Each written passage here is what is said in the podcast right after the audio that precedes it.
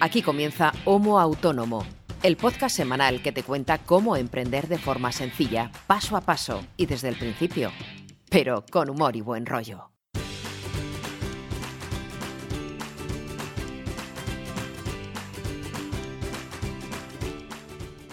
Hola, ¿qué tal? Bienvenidos y bienvenidas a un nuevo episodio, el número 38 de vuestro podcast favorito, el mejor podcast del mundo mundial, que es este que empieza ahora Homo Autónomo. A lo mejor llegas de casualidad o por error o quizás porque te lo ha recomendado alguien y es tu primer programa. Si es así, bienvenido, bienvenida, esperamos que te quedes. ¿De qué va esto? Si eres de los fieles, lo sabrás seguramente. Esto va de un par de personas que casualmente son eh, trabajadores por cuenta propia, UCAC autónomos, y que charlan cada semana de sus respectivas vidas como autónomos, de sus proyectos, de cómo están trabajando, qué están haciendo y cómo lo están haciendo. ¿Para qué? Para que compruebes, sobre todo si estás empezando a emprender, eh, que tus problemas y los nuestros son prácticamente los mismos y en un mundo ideal puedas aprender eh, a solventar esos problemas, a encontrar herramientas y cosas útiles para tu día a día y mm, también en un mundo ideal que tu proyecto sea un éxito cuanto antes. Esto no quiere decir que eh, el proyecto que yo llevo adelante o el que lleva mi compañero Ángel, a quien ahora presentaré, sea un éxito hoy por hoy. No. Pero se trata de eso, de ir aprendiendo sobre la marcha. Para eso es este podcast. Si eres de los fieles y sigues ahí una nueva semana, oye, pues gracias a ti también, que quieras que no, pues gracias a vosotros estamos aquí. Y esto no solamente es para primerizos o para panfilillos y panfilillas, también para gente que tiene el culo pelado. Aunque solo sea para reírte de nosotros y de las cagadas que cometemos, que también cuenta. Y todo esto, pues, a ser posible, eh, pasando un buen ratillo, echando alguna risilla que otra, sin por supuesto faltar al rigor que se espera de nosotros. Y eh, más o menos en un plazo aproximado, porque esto es un podcast y nunca se sabe, de una hora más o menos. Eh, esto es complejo de hacer, es difícil hacerlo bien, nosotros lo intentamos. ¿Quién hace esto? Pues servidor, que yo me llamo César Brito, soy periodista, creador de contenido, lo que los modernos llaman hoy en día copywriter, eh, también hago formación en redes sociales, en comunicación, soy consultor, etcétera, etcétera. Hago muchas cosas, pero lo que nos importa es esto que os comento ahora. Y también está al otro lado del micrófono mi amigo y compañero Ángel Martín. Hola Ángel, ¿qué tal? Hola César, ¿cómo estás? Molve. Ángel se dedica también a un montón de cosas, es diseñador web, experto en marketing, consultor y hace otro chorrocientos mil millones de cosas también más. Pero bueno, lo que nos interesa es esto, es su especialidad en marketing, en cómo vender, cómo vender mejor, cómo diseñar tu producto, cómo mm, llevar adelante una estrategia de marketing sólida y en condiciones. Y aparte de todo esto, pues es amiguete mío, hemos sido compañeros de estudios y me aguanta todas las semanas y esta es una más. ¿Qué tal te ha ido, Ángel? Cuéntame, majo. Ay, pues con una ganas de que llegase ya el viernes por la tarde para grabar contigo y descansar un rato. O sea, que estás deseando terminar de grabar para desconectar el cerebro. Para empezar el puente, sí. Bueno, ese puente tan raro que tenemos este fin de semana con un sábado festivo que no es ni puente ni es nada, pero bueno. Es como el que tiene un primo en Grana que ni es primo ni es nada. ¡Ay, qué gracioso, por favor! Está, está un poquito chistosillo para ser viernes y estar ahí. Sí, para, haber, madrugado tanto, sí, estoy, eh, estoy demasiado gracioso. No sé si es el café o qué, que ya no sé cuántos llevo hoy, pero, pero sí. Pues la verdad es que ha sido una semana bastante loca. Eh, si lo midiera por el número de presupuestos que he hecho, pues sería la bomba. Eh, pero ¿sabes cómo es esto? Que haces presupuestos, y es como quien manda el mensaje en una botella. Ya. Yo te mandé uno hace una semana y seguimos esperando tanto tú como yo. Seguimos esperando a que sople el viento, sí. Bueno, pero esto es un poco así. Quien, quien se dedica a esto sabe que esto de tirar barro a la pared es el día a día de, de las personas que trabajan en este plan, vaya. Lanzar el grito en el desierto y a ver si alguien te escucha. Pero bueno, y todo bien entonces, ¿no? sí, por lo demás, de la locura. Por lo demás, aparte del, estrés habitual de clases y, trabajo y trabajo de clientes, pues bueno, de destacar que he tenido un par de migraciones esta semana. Eh, y luego em, también he estado cacharreando con, bueno, no sé, si no sé si conoces estas dos herramientas, con Notion y con Coda. Que básicamente son lo mismo. Son dos aplicaciones que son un poco contenedor, en realidad son aplicaciones que te sirven para generar notas, documentos, te puede servir también para gestión de tareas, también para gestión de, bases de datos, etcétera, ¿no? Un poco, digamos que viene a sustituir, como en la propia página de, Notion dice, pues sustituye a Google Docs, a Evernote, a GitHub, a Trello, a Sana, a, Google Sheets, o sea, es un poco cajón desastre. Sí que es verdad que Notion lleva más tiempo, Coda es relativamente más nuevo y tiene funciones más avanzadas. De hecho, se pueden hacer cosillas ya con cierta programación. Y, esta semana me he estado entreteniendo. Ya sabes que a mí me gusta mucho automatizar cosas. Y una de las cosas que quería hacer para mis suscriptores premium, porque todos los días pues hay actualizaciones de, contenido, del, pues, bueno, del contenido al que pueden acceder, pues era mandarles un mail, eh, digamos, recapitulando lo que se había actualizado cada día, ¿no? De lunes a viernes, pues a las 7, a las 8 de la tarde, mandarles un mail diciendo, mira, hoy se ha actualizado esto, esto, esto y esto. Yo eso lo tengo en una hoja de, Google Sheets, en una hoja de cálculo, y claro, mm, yo quería que fuera más o menos automatizado. Entonces al final he conseguido que con Coda y con Zapier coger los datos de mi hoja de cálculo donde voy haciendo esos cambios pasarlo a Coda de forma automática, que Coda me mande un mail a mí, que luego Zapier voy a coger ese mail y lo meta en MailChimp y se lo mande a todos los suscriptores. Con forma de newsletter, entiendo. Con forma de newsletter, con el, el link para que el que quiera darse de baja se pueda dar de baja, o sea, de forma Pro, claro, por eso llevo una semana haciendo pruebas a ratos, eh, pues eh, esto así funciona, esto no funciona, y que claro, que pueda coger el nombre del suscriptor, que pueda coger la dirección, que coja todos los datos dinámicos, eh, ha sido un poco tedioso, pero ya lo tengo montado, al fin y al cabo. Bueno, no está mal, no está mal. Ya sabéis, los que pasáis por aquí a menudo, que Ángel es mm, aficionadísimo, por una parte a la tecnología y por otra parte al flujo de trabajo cuanto más efectivo y automatizado posible, mejor. Esto mm, se ha demostrado, por lo menos en su caso, súper efectivo. Y eh, como sabéis, siempre prueba cositas y cada mm. vez que prueba algo que le funciona, pues nos lo cuenta aquí, cosa que agradezco muchísimo. De hecho, te lo comentaba antes eh, fuera de micro, que con Notion, que son prácticamente similares, Notion y Coda. Notion no tiene tanta parte de programación, o sea, no se pueden hacer cosas dinámicas o no tanto. Eh, pero a mí, por ejemplo, para lo que sí me ha servido es para montar eh, todo el sistema del Bullet Journal que hacemos en esa libretita, que yo he intentado en varias ocasiones hacerlo de forma online, o sea, que fuera algo digital y que estuviera sincronizado el ordenador y el teléfono, pues al final con Notion sí que he podido hacerme mi propio Bullet Journal y que esté sincronizado con el ordenador y con el teléfono. A lo mejor hay alguien que puede preguntarse qué coño es eso del Bullet Journal. Es una modalidad, un sistema de organización del tiempo del que ya hemos hablado en el pasado. Pásate por la web de un autónomo y revisa porque uno de los episodios del podcast está destinado a eso, a hablar de Bullet Journal y lo que es y cómo funciona. Yo te, para avanzarte lo que ha pasado esta semana, eh, te voy avisando, vete preparando un efecto de sonido de mucho miedito y ahora entenderás por qué. Eh, hablando de tecnología, eh, lo he descubierto hace un par de días y lo guardaba para comentarlo aquí. Igual si lo conoces este podcast, hablo de un podcast en este caso, es el podcast de Alex Barredo que se llama mix.io con dos X. Es un podcast básicamente de noticias de tecnología en diario, de unos 10, 15 minutitos. Es muy interesante. Eh, Alex tiene un, entre comillas, emporio muy interesante montado digital para sus suscriptores y para la gente que quiera, digamos, sumarse al barco, en el que te actualiza información sobre tecnología. Eh, tiene una web muy, muy activa. Tiene más de un podcast. Este es el que a mí más me gusta y de los pocos que he escuchado, aunque tiene más productos.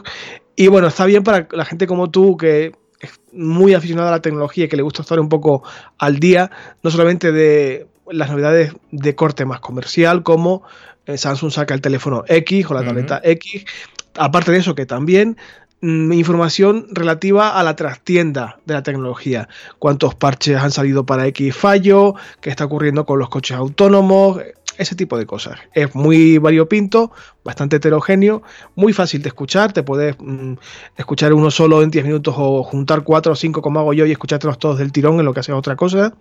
Me parece un podcast interesante y tal.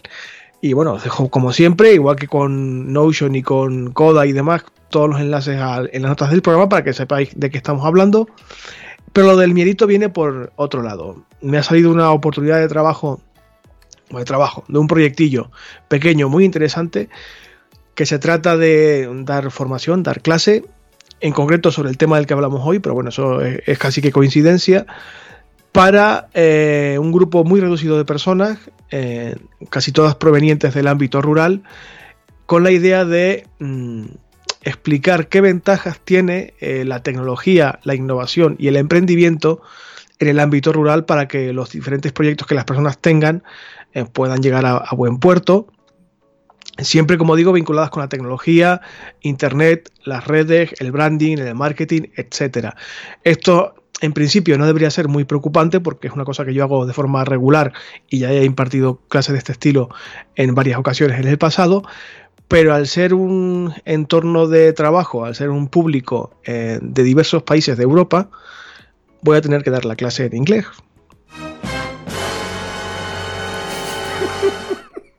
Esto es estar dos horas del tirón hablando el inglés. Mm, yo me defiendo razonablemente, entiendo perfectamente el inglés, leo perfectamente en inglés, pero claro, de ahí a estar impartiendo un taller eh, de forma hablada durante dos horas. Eh, tal cual. Tengo el culo un poquito apretado. Porque porque no me, no me intimida demasiado, aunque es cierto que hace mucho tiempo que no hago algo similar y estoy, como decimos aquí, bastante lejos de mi zona de confort. va a ser muy positivo para mí, eso seguro, porque son dos horas de trabajo que van a pagarme relativamente bien. Me va a permitir también, con un poco de suerte, meter la patita para en el futuro dar eh, clases del mismo estilo, porque yo, claro, aproveché como es lógico y como entenderás perfectamente, que al ofrecerme esto, que me salió casi de casualidad por a través de un contacto, eh, bueno, yo te doy este taller y aparte que sepas que doy talleres de esto, de esto, de esto, de esto y de esto otro. para si sale bien la jugada que me sigan llamando porque es una iniciativa que tiene fondos relativamente holgados de la Diputación de aquí y de la Unión Europea. Es decir, dinero hay. Eh, también hay un par de entidades eh, vinculadas que intuyo que trabajan bien y que funcionan bien. Y espero meter cabeza y poder hacer más de una formación eh, de este estilo, pero es la primera vez después de casi 12 años que no hablo inglés de forma continuada y estoy aquí pues preparando un poco el taller. Aparte, justo antes de grabar contigo hoy, estaba traduciendo las diapositivas que ya tenía preparadas de otros cursos, porque básicamente el contenido es igual, mm. solo que hay que adaptarlo a, otro idioma y estaba ahí eh, como un loco porque me lo pedían para hoy mismo el, la diapositiva, las diapositivas a la presentación vaya, porque tiene que pasar por el traductor, que, que, le eche un vistazo. Gracias a Dios contaré con la presencia de un traductor de apoyo, por si acaso se me va a mí la flapa, cosa que agradezco. Pero bueno, voy a estar ahí, ahí. Eh, pero bueno, me parece que es una buena cosa, puede ser muy positivo para mí y para mi branding también. De hecho, voy a intentar que me acompañe un amigo para sacar fotos durante la sesión, fotos relativamente buenas, con una cámara buena y tal, y que pueda encargarse esta persona de sacar las fotos de forma independiente sin yo tenerme que preocupar qué foto sale y qué foto no sale, que salga lo más guapo posible y que el aspecto estético de la foto sea bueno para posteriori poderlo vender en mis redes, etcétera, etcétera. Y es una buena forma de también cuando hablemos de branding en el taller, cosa que haremos, explicar por qué, con un caso práctico, hay, una, persona dando vueltas por allí sacando fotos. Pues intentaré explicarle que bueno, que es una cosa que hago para mis propias redes, para mi propio branding y algo que ellos podrían aplicar también en sus propios proyectos. Es una cosa que, bueno, es un reto muy interesante, me tiene muy animadillo, un poco asustado también, no voy a negarlo, pero si sale bien puede ser un paso interesante, porque a futuro puede abrir, abrir mm, bastante más puertas. Y eh, como sin saber que iba a salirme esta oportunidad, porque esto mm, ha pasado hace un par de días, eh, coincide que lo, que es la serendipia, que diría Iker Jiménez, el tema del que vamos a hablar hoy casa muy mucho con el tema del taller que voy a impartir dentro de una semana. Así que me va a tocar a mí cascar como una bestia, intuyo. Vale, pero no nos lo cuentes en inglés, por favor. Cuéntanoslo en español, que te entendamos todos. A ver, si me, está, si me cuesta normalmente que se me entienda bien en castellano, yo a las criaturas que vayan a dar el taller a, escucharme hablar en plan My name is Brito, my Taylor is rich, en este plan, porque, porque mi acento es de Villaconejos de arriba. Pero bueno, lo voy a intentar. No, pero lo de hoy es en español. ¿De qué vamos a hablar esta semana? De redes sociales es un tema que, bueno, que siempre anda pululando cuando iniciamos un proyecto, eh, sea del tamaño que sea, y siempre surge la pregunta, tanto cuando se inicia un proyecto de emprendimiento como igual en pasos mm, posteriores, eh, ¿me meto en redes sociales o no? ¿Me creo un perfil o no? Pues de todo eso y de un par de cosas más vamos a hablar esta semana. Eh, yo como no quiero dar mucho la chapa, te animo te suplico que me interrumpas cuantas veces puedas, porque si no esta gente se va a dormir. No te preocupes. Bueno, si, no, eh, la primera... si no, siempre puedes cambiar a inglés y así se vuelven a despertar. Sería, sería una troleada muy grande. O sea, mitad de podcast sin avisar, empezar a hablar inglés y todo el mundo ahí. ¿Qué le pasa al podcast? ¿Qué le pasa al móvil? Que, se me ha cacharrado esto y tal. Eh, no, no, va a ser todo en castellano si no pasa nada. Eh, la primera pregunta que solemos, o que deberíamos hacernos, es, vale, lo de las redes sociales, ¿me hacen falta o no? Claro, es la típica pregunta de, o respuesta de depende. Claro, o sea, casi todo el mundo eh, debería, antes de meterse más fregados, hacer, reflexionar un poco y hacerse esta pregunta. ¿Me hacen falta o no me hacen falta? Mi opinión es que independientemente de cuál sea tu proyecto, a qué te dediques, qué es lo que vendas, eh, etcétera, en algún momento vas a necesitar tirar más o menos de ellas. Puede ser de una sola red, de más de una, más intensamente o menos. Pero no en todos los proyectos una red social es imprescindible. Puedes tirar eh, sin ella perfectamente. A ver, el alcance que puedes tener si has analizado bien tu mm, sector de público, eh, tu área de negocio, tu producto y tu competencia, puedes ver dónde puedes meter basa, hasta dónde puedes llegar y hasta dónde eh, una actividad en redes te puede beneficiar o no. No es imprescindible. Pero tienes que preguntarte primero si realmente te hacen falta o no. Y si te hacen falta, tienes que preguntarte, eh, vale, ¿tengo el tiempo que son que me va a quitar las redes sociales y los conocimientos para eh, enfrentarme a esto de forma lo más profesionalizada posible? Sí. Normalmente la respuesta suele ser, bueno, malo ha de ser que cinco minutillos al día, mm, no, no, es, eso no es así. Lamentablemente, ojalá fuera así, pero eh, normalmente no suele ser así. Es cierto que crear un perfil, lo que es desde cero, abrir una cuenta en Instagram, Facebook, Twitter, Pinterest, en cualquier otra, realmente no lleva más de cinco minutos. Pero no se trata de abrir un perfil, se trata de mantenerlo y de alimentarlo, de generar contenido para publicar en redes sociales.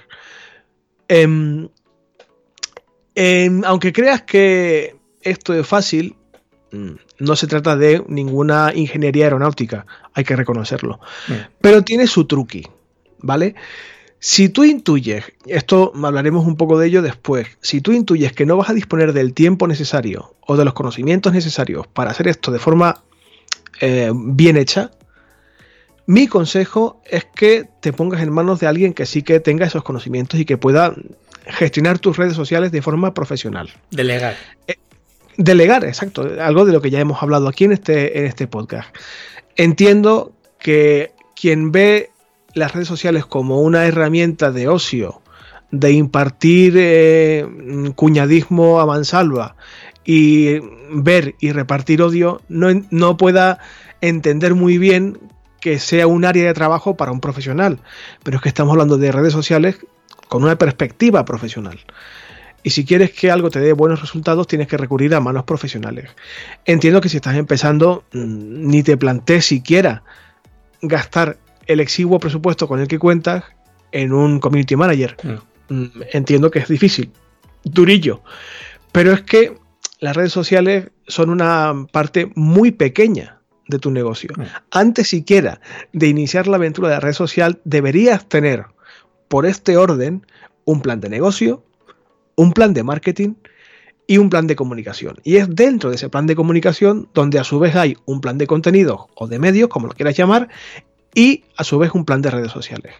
Pero sin el plan de negocio, sin el plan de marketing y sin el plan de comunicación estás muertísimo. Es poner y, tontadas a diestro y siniestro. Sin tener lógica, sin tener un guion, sin tener una dirección y sin tener un objetivo, pues al final es, es publicar por publicar.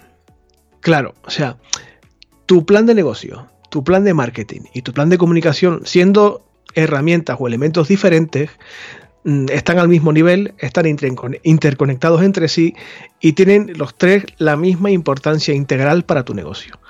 Y como dice Ángel, mm, conforman la espina dorsal de tu proyecto.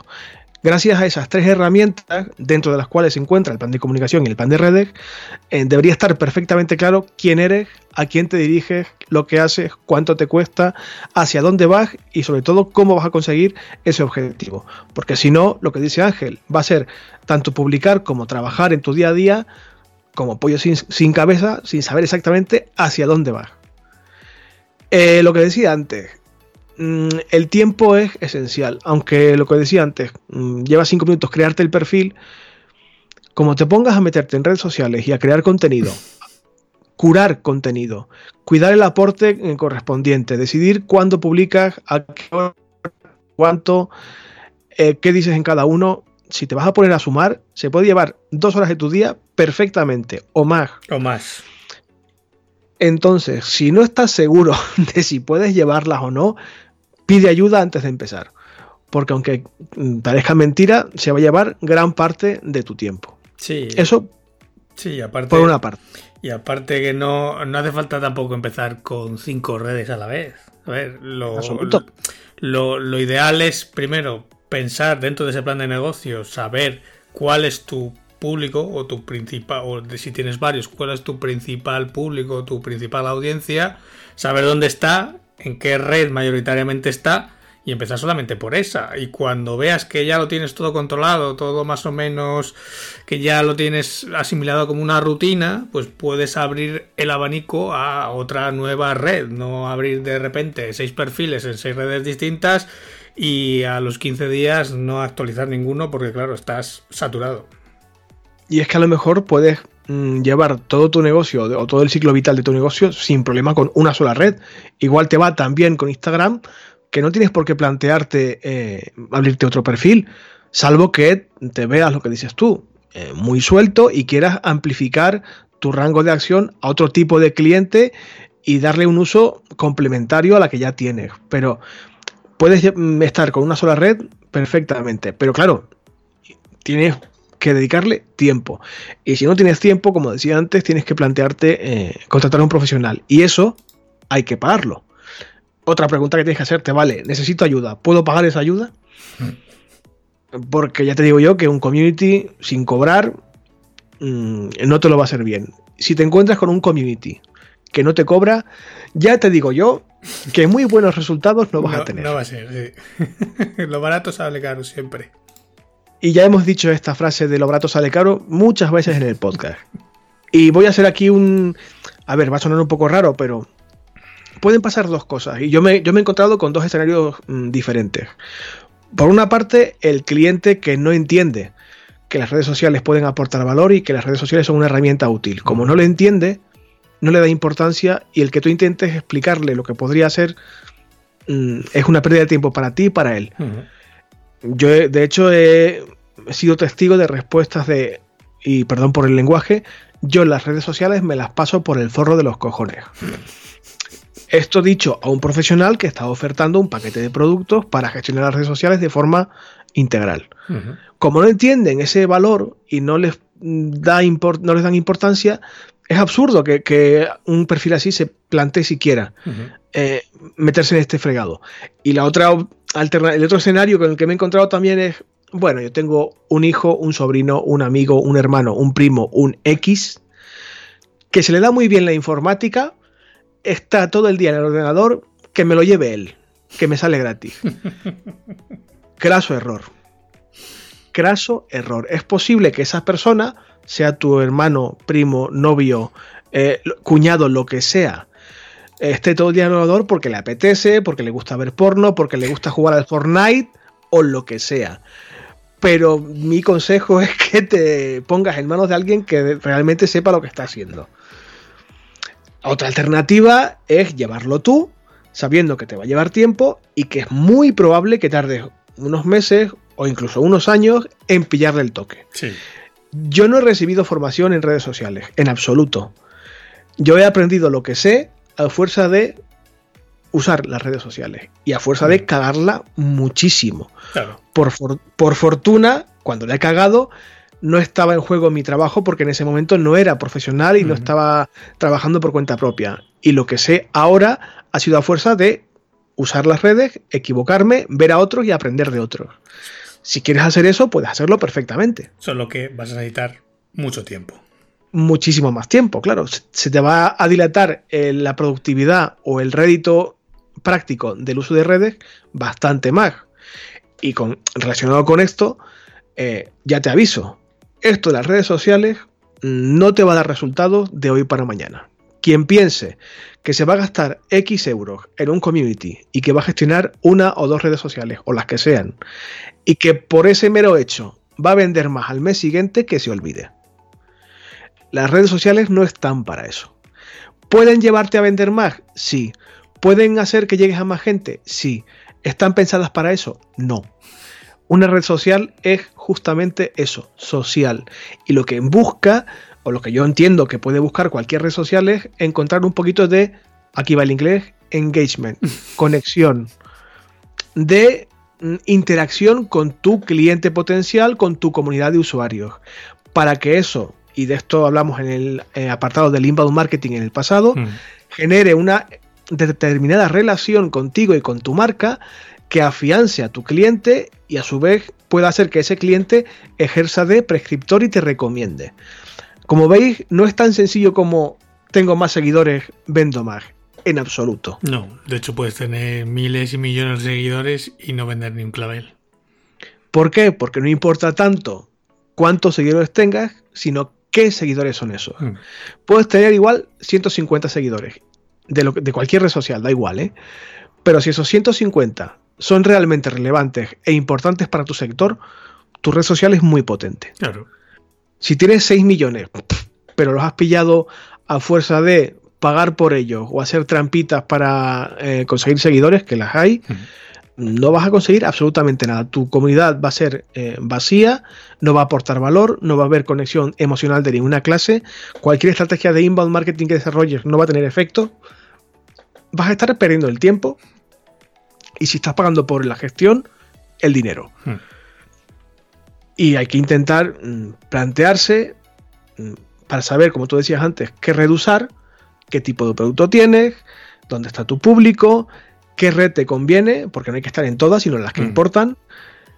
Si decides que esa va a ser tu red, conocer perfectamente cómo se comporta la comunidad en esa red.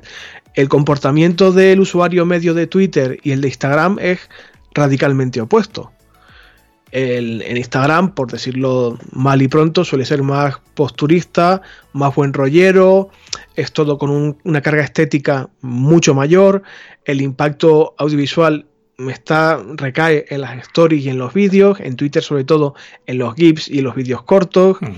El lenguaje de ambas redes sociales no se parece en nada, el carácter de los usuarios no es ni mucho menos el mismo. En Twitter son más ácidos, más irónicos, más agresivos, hay mucha más basura. En Instagram la hay, pero un poco menos.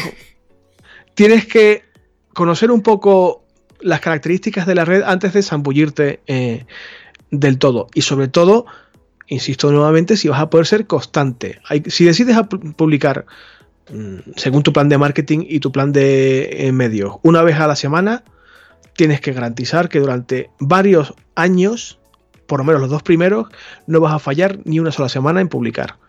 Que menos si decides publicar dos veces a la semana o tres. Mm.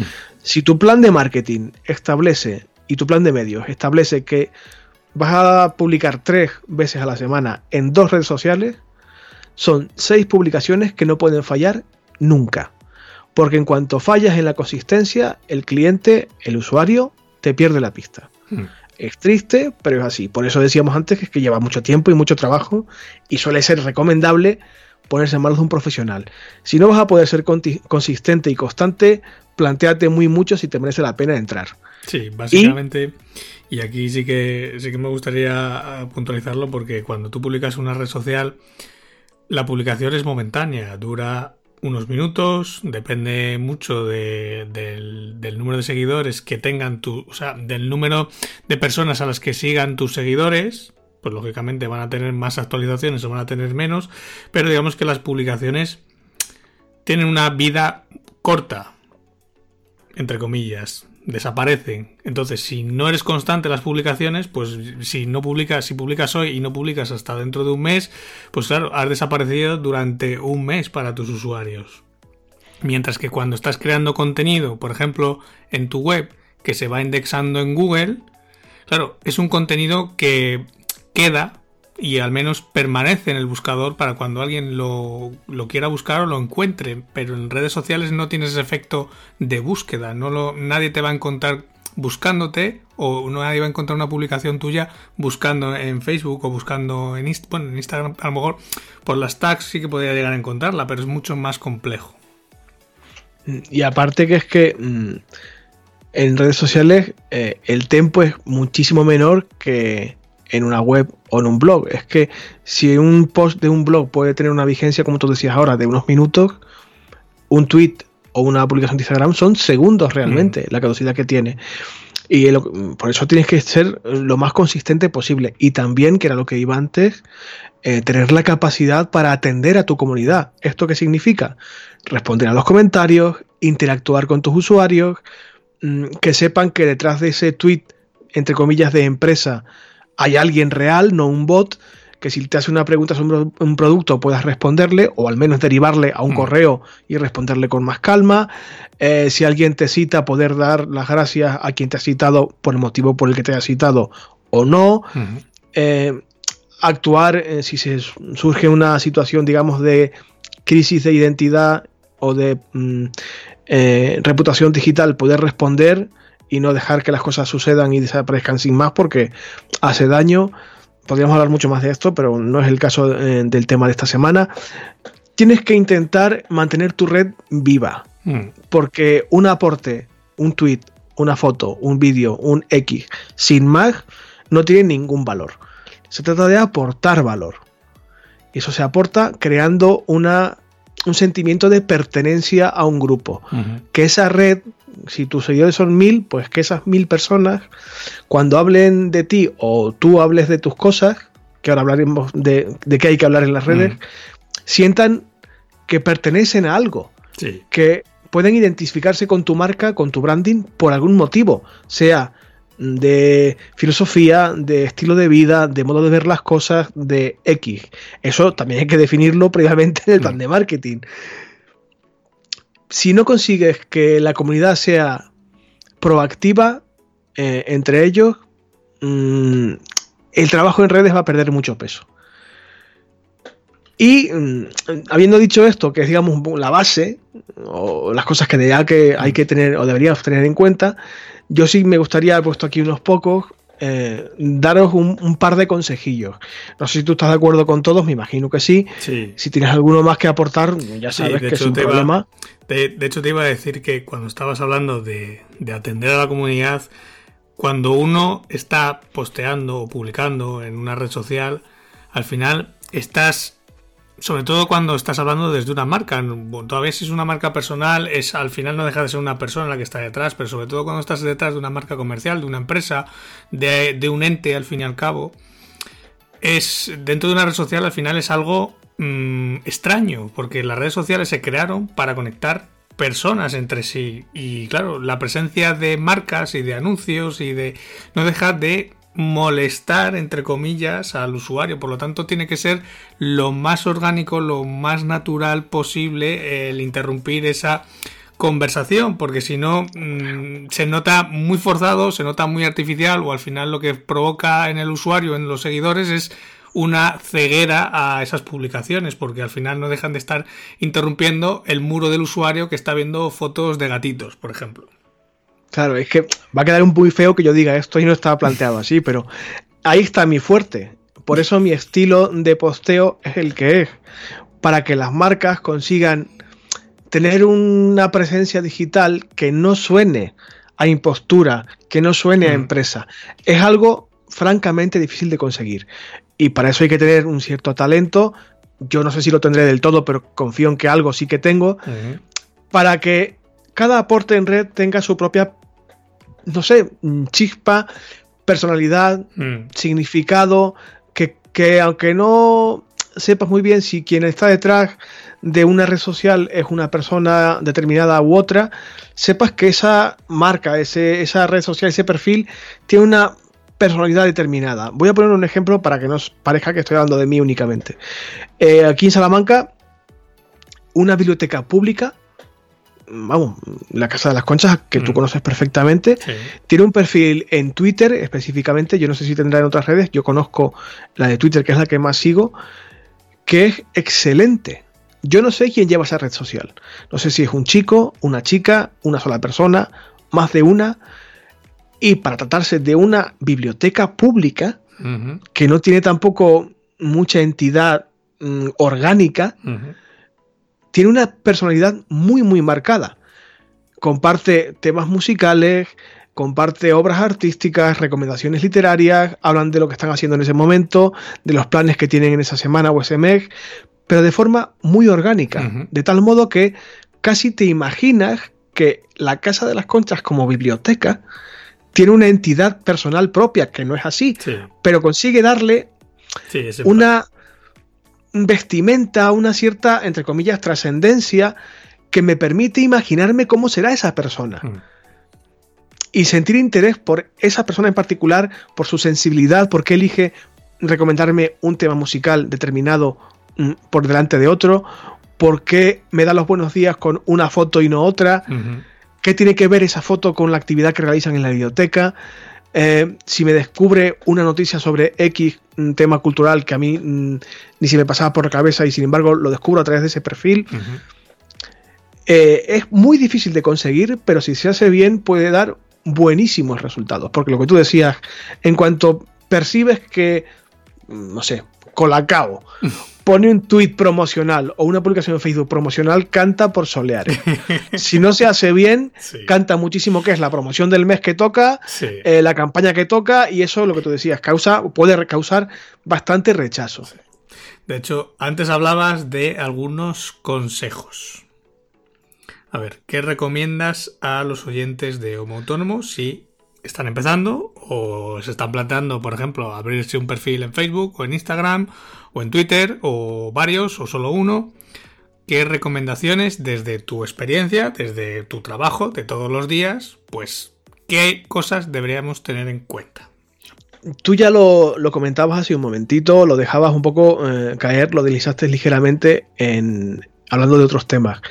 Mezclar un perfil personal y uno profesional no es muy recomendable. Yo, eh, por, desgracia, tengo un solo perfil en Twitter y ahí sí que mezclo un poco lo personal y lo profesional, a sabiendas de que es un riesgo bastante grande. Yo quiero pensar que tengo los conocimientos y la soltura suficiente como para poder vadear alguna potencial crisis. Eso no significa que me las pueda quitar de encima, ni de lejos. Me he enfrentado a más de un marrón por alguna torpeza mía, por meterme en follones que no me correspondían, y eso a la larga puede afectar a mi, a mi reputación digital. Pero yo tengo algo de experiencia. Si no tienes experiencia, mi consejo es que mantengas el perfil personal y el profesional totalmente separados. De hecho, hace un tiempo que ya me creé una página de Facebook totalmente distinta a mi perfil personal y que es una página profesional con sus herramientas correspondientes, sus mm, puntos fuertes correspondientes y separo una cosa de la otra. La parte negativa es que si tienes una comunidad muy muy grande en tu perfil personal y quieres migrar toda esa comunidad a tu perfil profesional, te va a costar trabajo y es bastante posible que, muchos, se queden por el camino. Eso es, muchos se quedarán por el camino porque, porque no van a seguir ese paso. Claro, entonces, si estás empezando y todavía no has dado ningún paso relativo a redes sociales, ahora es el momento de hacerlo bien y no hacer lo que he hecho yo, que es intentar reconvertir sobre la marcha. Si estás en el primer momento, en el paso inicial, separa lo personal de lo profesional. Y cuando digo separar es separar del todo. Que las fotos con tu prima en el pueblo se queden en tu perfil personal. Aunque también sí que es verdad que a veces en, el perfil profesional está bien meter algo humano. O sea, eh, Sí, pero hay que tener mucho cuidado.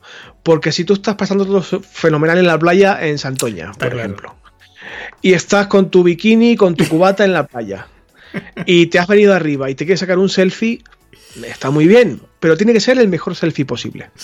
No puede ser una foto con el móvil desenfocada, eh, a contraluz, en el que se te vea chicha, en el que tengas mm, sin hacer la manicura de los pies. Claro, o sea, si vas a hacerte una foto de corte personal para poner en tu perfil profesional, que sea la mejor foto del mundo y te puedan sacar de portada de interview, si hace falta. que sean eh, aportes de valor y que desgraciadamente esto es así, funcionamos así, yo estoy de acuerdo, pero es lo que hay, mm. que la estética tenga importancia. Que si es un vídeo sea un muy buen vídeo, con muy buen audio, que se vea bien, que se escuche bien, que no haya ningún tipo de temblor, desenfoque, que se te caiga la cámara del móvil al suelo. Eh, que sea todo lo mejor posible, lo más estético, lo más bonito, lo más presentable igual en Facebook, que en Twitter, que en Instagram, que en todo. Si tu idea es mantener un perfil profesional, mi consejo es que cuentes con material audiovisual de mucha calidad para compartir en redes sociales. Y no tenerte que estar preocupando de sacarte una foto bonita eh, durante tus ocasiones o tu salida al pueblo. Ya las tienes. Si si tú vives en un pueblo de la sierra que es precioso, llévate a algún amigo que sea fotógrafo y que te saque fotos allí en el pueblo. Claro. Y ya las guardas para usarlas cuando quieras. Que no tengas tú que preocuparte por sacarlas bien o no. Ya tienes las buenas fotos eh, guardadas y ya las usarás. Pero eso, separa lo personal de lo profesional. Más eh, consejitos que yo daría. lo dije un poco antes, pero hay que insistir. Conoce las reglas y los códigos de cada red para que no metas la pata.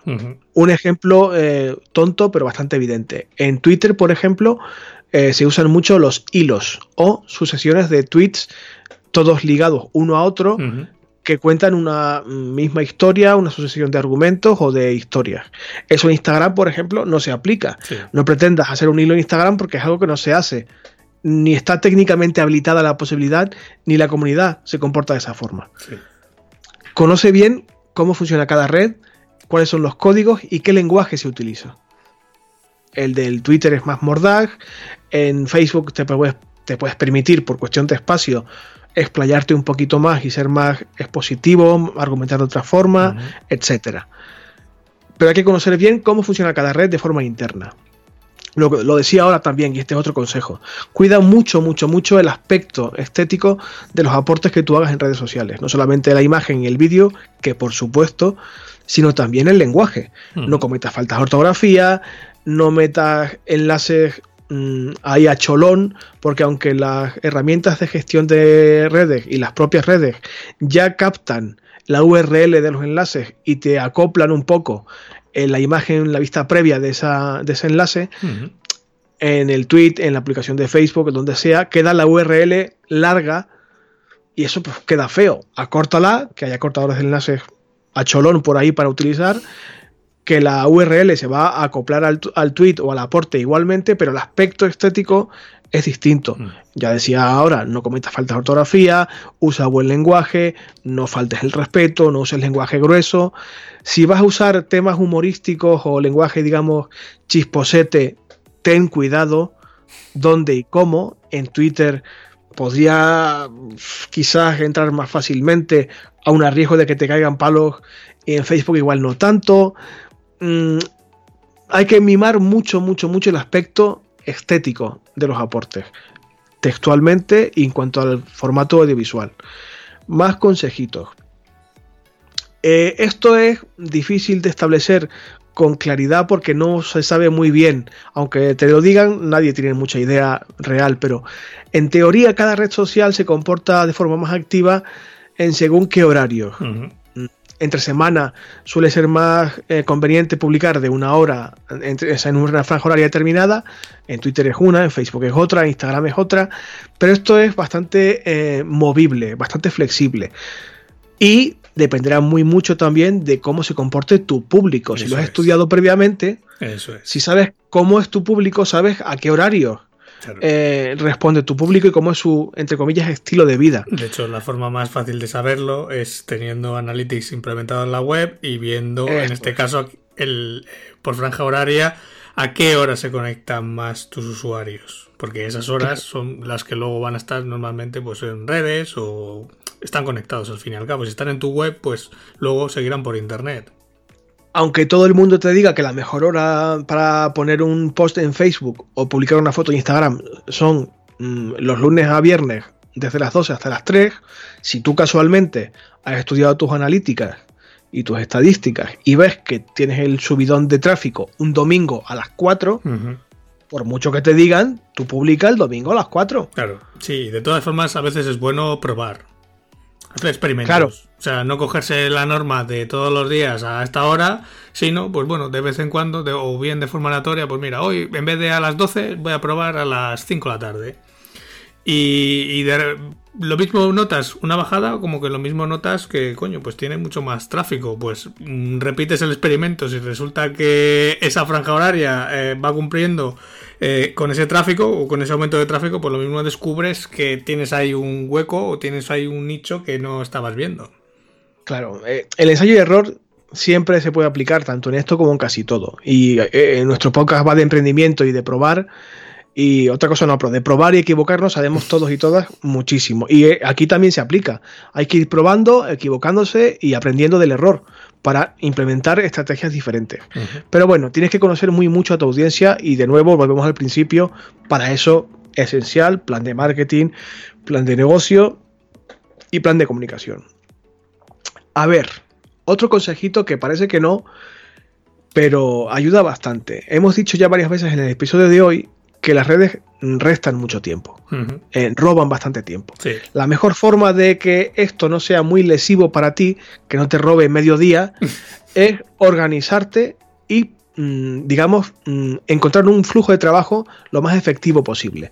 Eso se consigue programando publicaciones. En lugar de eh, sentarte cada vez que quieras publicar delante de la pantalla, o usando el móvil, aunque yo recomiendo siempre un ordenador, ahora explicaré por qué, eh, dedica un día a la semana o dos a planificar toda la semana y a programar todos los aportes de la semana, de los 15 días o depende de cómo sea tu organización mm, en particular. ¿Y cómo se consigue esto? Con herramientas de gestión de redes.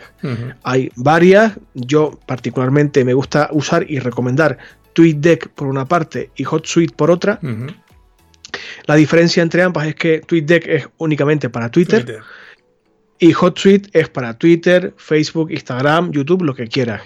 HotSuite es de pago. Cuanto más pagues, más capacidad de gestión tienes y más mm, redes simultáneamente puedes agregar y gestionar. Pero digamos que el principio que, que rige en ambos casos es el mismo, la posibilidad de seguir varias cuentas simultáneamente poder ver los comentarios, los mensajes, los tweets, el timeline o el feed de cada red social en tiempo real, de forma simultánea de varias si es posible o si es lo necesario, y poder gestionar todo en un solo interface, en un solo entorno y sobre todo, y, por, aquí por eso lo traía por aquí, para poder, la, la, capacidad perdón, para programar las publicaciones. Tú puedes sentarte y decidir que eh, tienes 6 tweets, 15 publicaciones de Instagram y 3 de Facebook. Tú eh, redactas tu copy o tu texto en cada publicación, pones tus fotos, tus vídeos, etcétera, y eliges qué día y qué hora ese tweet o ese aporte en particular de Facebook, de Instagram o de lo que sea, va a salir publicado. Lo dejas todo programado y te olvidas. Y la red ya trabaja por ti, sin que tú estés eh, pendiente de darle al botoncito de publicar. Ya te has dedicado una hora al día o dos o las que sean para planificar a lo mejor pues esa semana, esos 15 días o incluso ese mes. Si eres un loco de la productividad como Ángel, estoy seguro de que puedes dedicarle a lo mejor una tarde a publicar todo el mes completo, que de hecho es una práctica bastante recomendable. Pero para eso hay que tener muy muy claro qué es lo que se va todo claro, qué vas a decir, cuándo, con qué objetivo, etcétera. Y de nuevo nos remitimos al plan de medios, plan de marketing, etcétera, etcétera. Como veis, todo tiene su razón de ser. Si no hay una coherencia básica, cualquier cosa que hagas en redes o en donde sea va a carecer de, de efectividad. Y para ir terminando, como ya decíamos antes, ten un banco de imágenes, de vídeos, de audios, de lo que quieras compartir, de mucha calidad, preparados de antemano. Eh, no sé, se me ocurre. Resulta que tú sacas al perro todas las mañanas, vamos a suponer, y pasas por un sitio que hay unos amaneceres estupendísimos. Y ese día te sientes súper inspirado, súper inspirada y le sacas una foto súper chachi. Bueno, pues ya sabes que ese puntito de tu recorrido es estéticamente bonito. Pues vuelve otro día a esa hora, saca 3, 4 o 5 fotos realmente buenas y guárdatelas. Y a lo mejor ese amanecer puedes mm, utilizarlo para dar los buenos días a tu comunidad o para mm, comentar que estás especialmente contento ese día o contenta porque tienes X proyecto. Aporta un plus de estética a tu aporte en redes, pero de mucha calidad. Pues te recomiendo que tengas un banco o una reservilla de fotos, audios, eh, vídeos, lo que sea, audiovisual, eh, separadito que tenga mucha calidad y que puedas utilizar el día de mañana. Si tienes presupuesto suficiente como para que te lo haga alguien profesional, mucho mejor. Y en última instancia, aunque no es lo más recomendable, tira de bancos de imágenes, que también los hay. Hay um, imágenes clasificadas por temática, por eh, gama de color, eh, por duración, por tamaño, y puedes usar imágenes, vídeos, etcétera, de banco de imágenes. Lo malo de esto es que esta misma idea que tenemos tú y yo la, tienen todos los community del mundo y vas a encontrar la misma imagen en cinco tweets o en cinco. Es la, digamos, el aspecto negativo. Pero como último recurso te puede valer bien. Si puedes tener imágenes propias, mucho mejor. Esto evidentemente se aplica eh, con mucha más razón cuando tienes una, no sé, una tienda online y tienes 60, 80, 500 imágenes de producto. Consérvalas y úsalas eh, para tus redes sociales vamos a ver, no seas tan iluso o tan ilusa de usar la misma foto de catálogo para una red social. Si vendes zapatos de tacón, no pongas la foto del zapato de tacón con fondo blanco en, del puto catálogo. Cógete el zapatito de tacón, te lo llevas a un sitio pintoresco, le pones un fondo chachi, bien iluminado y sacas esa foto de ese producto en ese contexto. Para que no se note desde Cuenca que es una foto que has extraído directamente de tu catálogo y pista. No, hombre, no. Procura que el producto que sea, si es ropa, pues que lo lleve alguien puesto. Y para que la gente vea cómo, cómo, queda esa ropa. O si es un sofá, pues alguien sentado en el sofá pasando el tiempo de su vida. Eh, no sé si me estoy explicando, creo que queda bastante claro. Tengo un banco de imágenes, de recursos audiovisuales de calidad. Perdona que te había cortado. No, no, decía que hay que humanizar el producto en este caso. Eh, precisamente todas las grandes marcas, eh, según lo estabas diciendo, lo de los zapatos, me estaba viniendo a la cabeza, por ejemplo, Asos. Entonces, tú entras en la aplicación de Asos y da igual, cualquier prenda de ropa tiene eh, tropecientas fotos con el modelo, pero es que además tiene un vídeo todos los productos, da igual que sea una camiseta, que sea unas zapatillas, que sea un pantalón, todos los productos tienen un vídeo con el modelo eh, andando o posando o para que veas la, en este caso la ropa en movimiento. Eso es aportar valor. Y da igual que tú vendas baberos de niño pequeño, ropa de premamá o no sé, o, una copa menstrual. Si todo de la copa menstrual porque conozco a la community que lleva una marca de copas menstruales eh, cerca de aquí y tiene unas redes excelentes, excelentes, porque tiene unas fotos preciosas, tiene unos textos super currados y es una copa menstrual, por amor de Dios. O sea, ¿qué producto menos cookie puede haber que ese?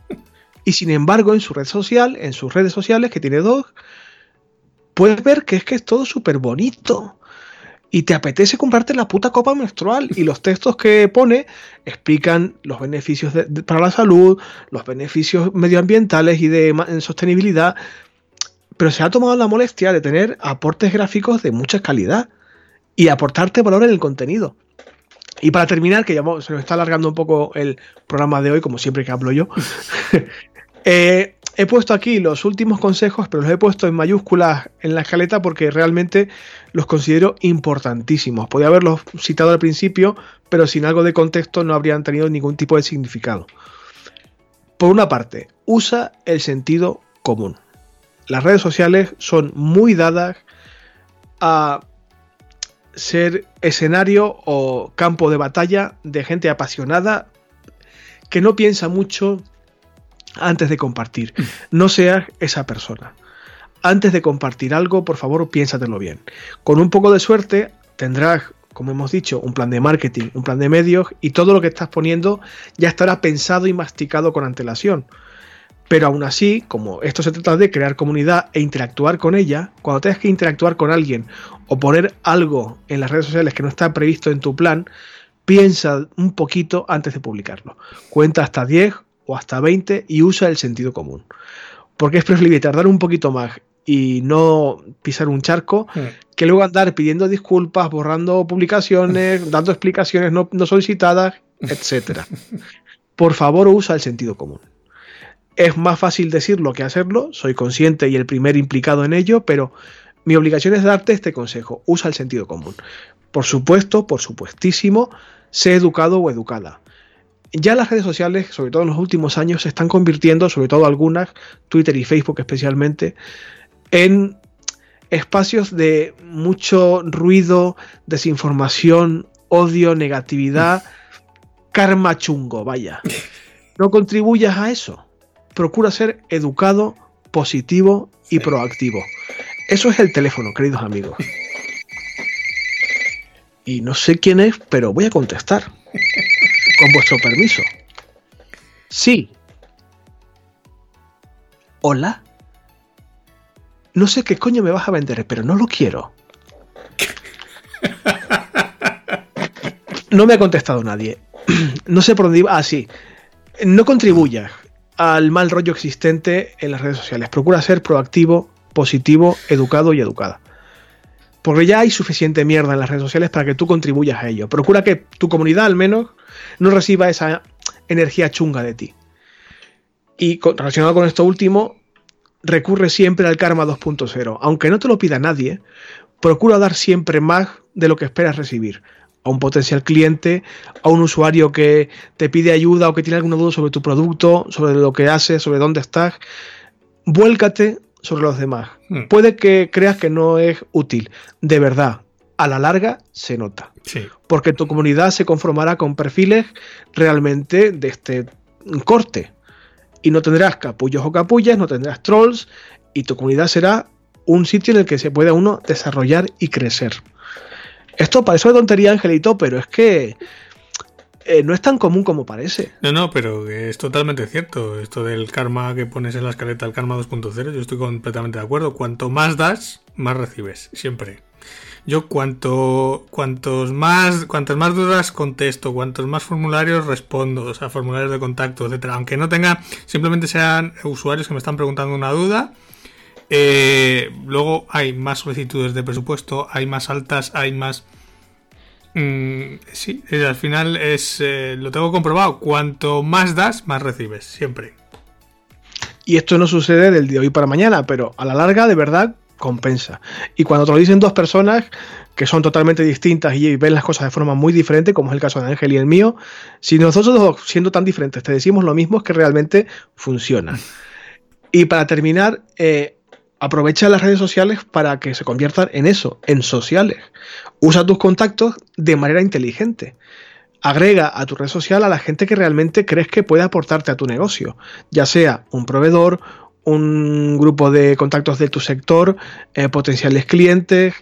Usa tus contactos de forma eh, inteligente, racional y segmenta todo lo que puedas.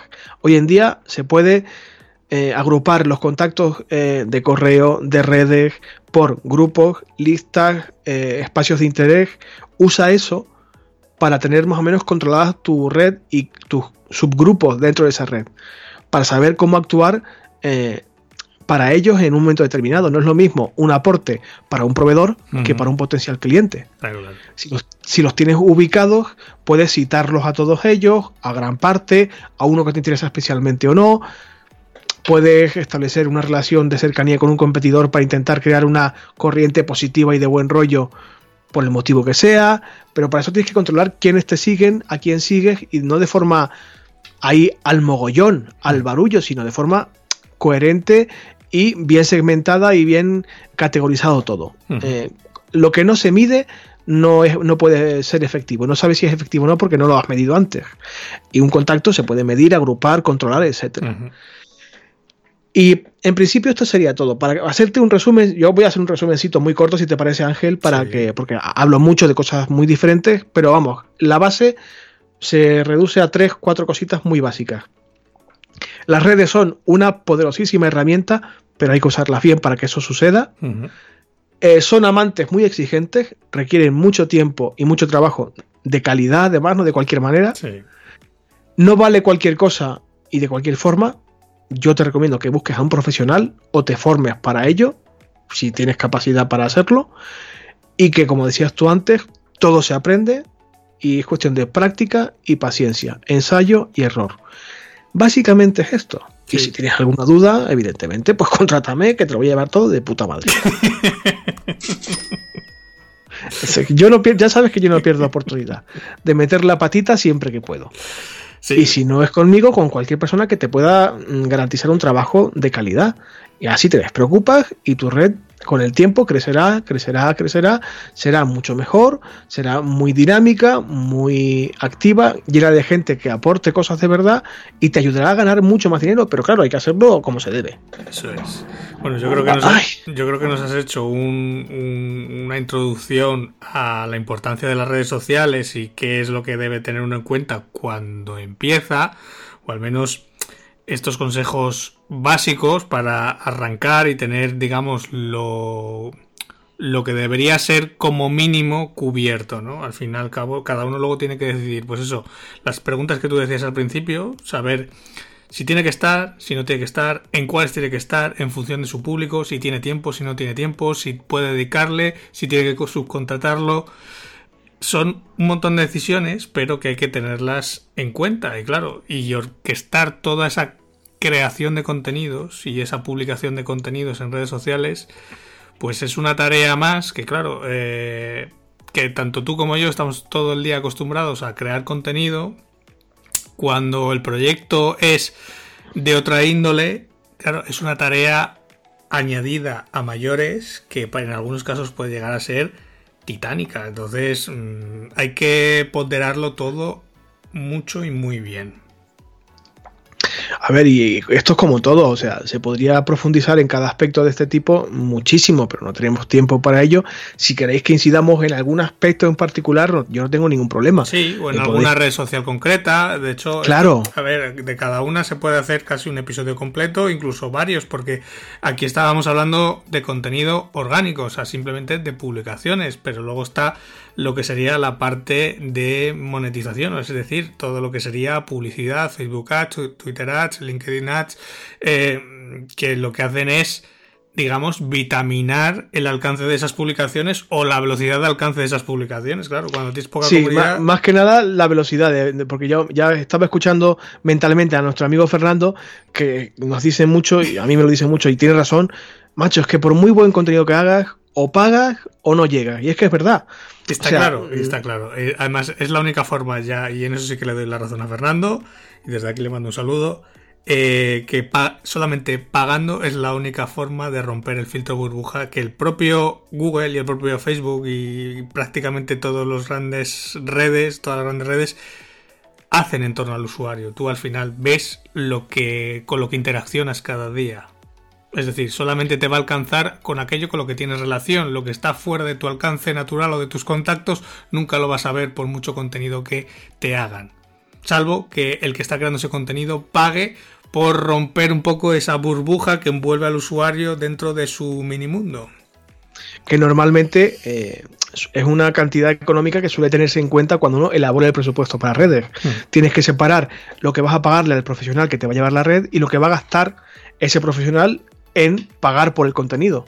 Que suele ser un, conjunto de dos cifras que conforman el presupuesto total de redes sociales. Pero bueno, como digo, hay eh, posibilidades si queréis ampliar un poquito más la información en estos temas. Si queréis que lo hagamos con escribirnos, ya lo sabéis, no hay ningún tipo de problema. Pero creo que por hoy, Ángel, como introducción, no está del todo mal. No, no, está perfecto. Hemos, hemos visto un poco lo que tú decías, la base general, digamos, algo sobre lo que empezar a apoyarse para investigar y empezar a plantearse las cosas. Si queréis que profundicemos, ya sabéis que aquí estamos dispuestísimos. Pero yo creo que por esta semana, Ángel, podemos dar el toque de cierre y sin problemas. Pero antes de eso tenemos que pasar por el feedback, que por fin tenemos feedback. De hecho, la llamada del otro día ha debido de cundir efecto, así que vamos con él y antes de que se nos haga más tarde y no le podamos dedicar el tiempo adecuado. Así que... Correcto. Vamos con él.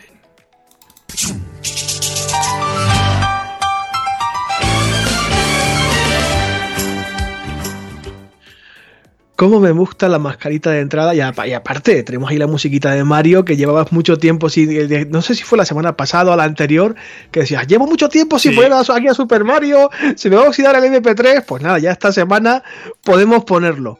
Creo que nos, me, llevó un, me una alegría muy grande cuando me dijiste en el WhatsApp, oye, que tenemos feedback. y cuando vi la captura de pantalla, vi un correo, pero un correo, correo, o sea, enorme.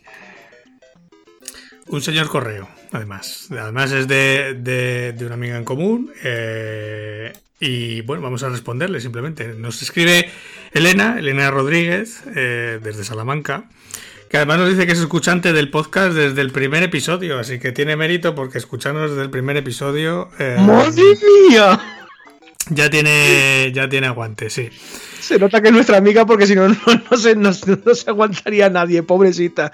Un beso, Elena. Gracias por todo. Y todo este feedback viene a colación de el último episodio en el que hablábamos de los trabajos en negro. Ay, es que los piratillas ya se sabe. De hecho, he tenido algún alumno que también me ha preguntado por esta cuestión esta semana. Entonces, vamos a resolver eh, la duda. Bueno, que al final no es. Mm, no tiene mucho que resolver. Yo al menos voy a dar mi, mi versión porque creo que es la única que hay. Pero bueno, dice que nos cuenta que lleva años facturando algunas cosillas que hace durante el año eh, como actividad profesional, que está dada de alta en Hacienda y hace sus, cada trimestre su 303 y su 130, pero no está dada de alta en la seguridad social. Claro, está contratada por cuenta ajena, pero no está dada de alta en la seguridad social como autónoma para hacer esas cosillas extra.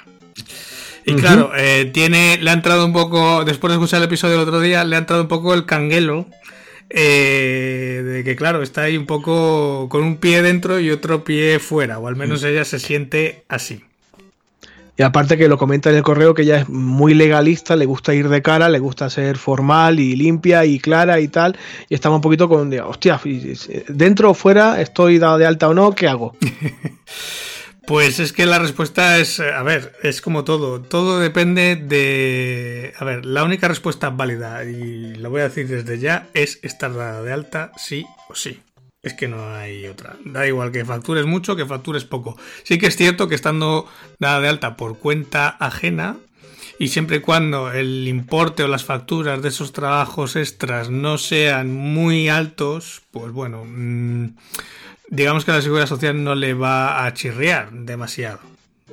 Pero claro, si eso es un importe importante en el año, eh, claro, la seguridad social tiene comunicación con Hacienda y sabe en este caso que tú estás emitiendo facturas en Hacienda y de hecho estás pagando el IVA y estás pagando un IRPF, pero no estás en este caso pagando, en este caso, el seguro de la seguridad social. Entonces, si el importe no es muy alto, puede seguir como hasta ahora.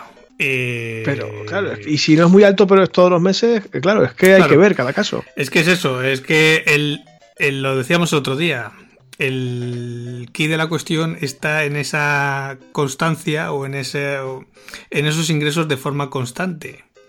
Claro, si tú solamente son unas facturas al cabo de un mes en un año, pues bueno, pues eso sí que es algo puntual. Pero si es algo que es un mes sí y otro también, pues claro, es que al final es una actividad constante y recurrente y claro, eso para la seguridad social es un autónomo.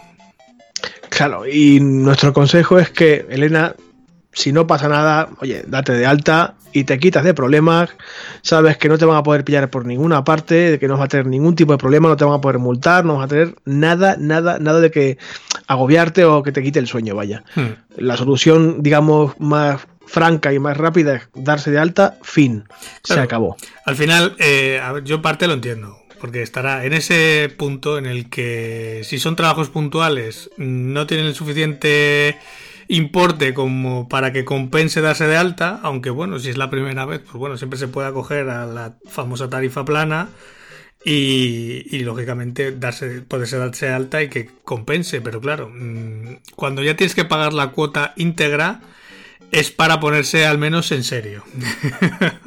claro, claro. No, no, y a ver, los dos conocemos a Elena y algo me dice que si se pone en serio, muy puntual puede llegar a no ser tan puntual, porque se mueve más que los precios y es posible que trabaje casi tanto por fuera como con su empleador habitual. Claro, así lo, más, lo más así es que se dé alta y fuera. Eso es la yo creo que es la mejor recomendación, porque al final el, también el darse de alta autónomo te obliga a buscar que eso sea más constante, o sea, que esos, esas facturas o esos ingresos extras sean, no sean tan puntuales, sino que sean más constantes, digamos que te obliga a que el negocio que tienes por fuera funcione. Pero también nos preguntaba más cositas, Elena, en ese mismo correo, si no me equivoco, ¿no? Sí, que si podríamos aclarar los riesgos de que facture otro por ti. A ver, yo es que lo de que facture otro por ti nunca lo he acabado de entender, porque al final el que factura por ti está pagando eh, impuestos que en realidad luego no está, no está recibiendo el ingreso. Entonces, mm, no sé hasta qué punto quién está interesado en hacerte una factura eh, por ti, a tu, o sea, declarando tus servicios como si fuera él, porque al final, si fuera yo, me tocaría pagar el IRPF correspondiente y el IVA correspondiente, pero claro, de un ingreso que no he visto. Entonces, al final. A ver, es que en este país la gente blanquea como buenamente puede. No, no, estoy diciendo que la gente que haga esto esté blanqueando dinero. Es una broma, evidentemente, pero sí es cierto que mucha gente em, recurre a este tipo de cosillas, sobre todo desde el principio. De hecho, Elena nos decía que muchos alumnos le preguntaban por ello porque debe estar como muy extendida la idea de que es algo que se puede hacer. ¿Se puede hacer? Sí. Que sea mm, prístido, transparente, claro, no tanto lo más apropiado es ir de cara. Yo creo que lo más apropiado eh, sería llamar a un asesor, a Homo Autónomo, y que hable con nosotros un día de este tema. Hablar con alguien que diga, oye, mira, esto de facturar mm, por otra persona, ¿esto cómo va? Y que nos explique con, conocimiento de causa. Sí, Sí, porque ya te digo que yo, en principio, hacer facturas de un tercero, yo no le veo mucho, mucho sentido, sobre todo para el que emite la factura de forma legal. Porque al final tienes que pagar un IRPF de un ingreso que no estás viendo. Entonces, al fin y al cabo, al que hace la factura no le va a interesar mucho, pero bueno. Bueno, vamos a intentar mm, contactar con un asesor profesional o asesora que nos aclare esta duda y otras tantas que puedan surgir al respecto. Llevo ya tiempo detrás del asunto, pero por lo que sea, no acaba de cuadrar, pero yo lo sigo intentando. Amigos de Ramajo Asesores, mm, voy a seguir dando la chapa constantemente. Eh, también me llegaba otra preguntilla de feedback. alguien a quien ya hemos citado hoy y que también es amigo nuestro. Pareciera que solamente nos escuchan los amigos y no es así. Aunque lo agradecemos, como es lógico. Fernando me preguntaba si teníamos pensado hacer algo especial eh, por con motivo del programa número 50. Eh, cuando llevemos 52 programas aproximadamente, si no sale nada raro, estaremos cumpliendo un año de podcast. Y sí que teníamos pensado hacer algo mm, distinto. No sé exactamente el qué. Elena, de hecho, en su anterior pregunta nos planteaba una posibilidad que quizás cuaja, quizás no, ya veremos. Porque a lo mejor podríamos hacer el podcast con público. Mm, a ver. Habría que, ver qué modalidad de podcast eh, establecemos para el, el programa número 50. Pero no tenemos nada pensado todavía. Sí queremos hacer algo un poco diferente, pero no sabemos el qué.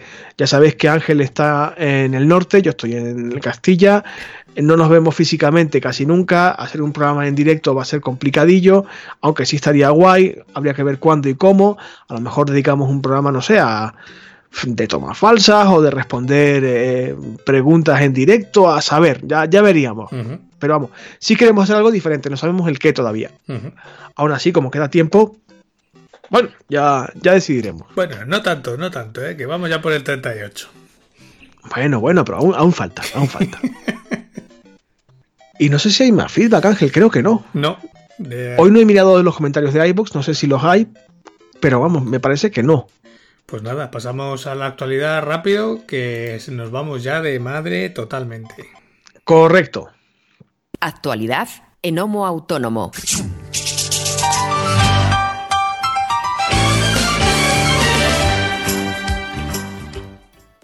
Bueno, me han pasado esta noticia que como tenemos un poquito de prisa no voy a detenerme demasiado en analizar o en comentaros. La dejo, como siempre, a las notas, pero eh, para que os hagáis una idea, se trata de una noticia eh, publicada en el Confidencial y que está firmada por Juan Ramón Rayo.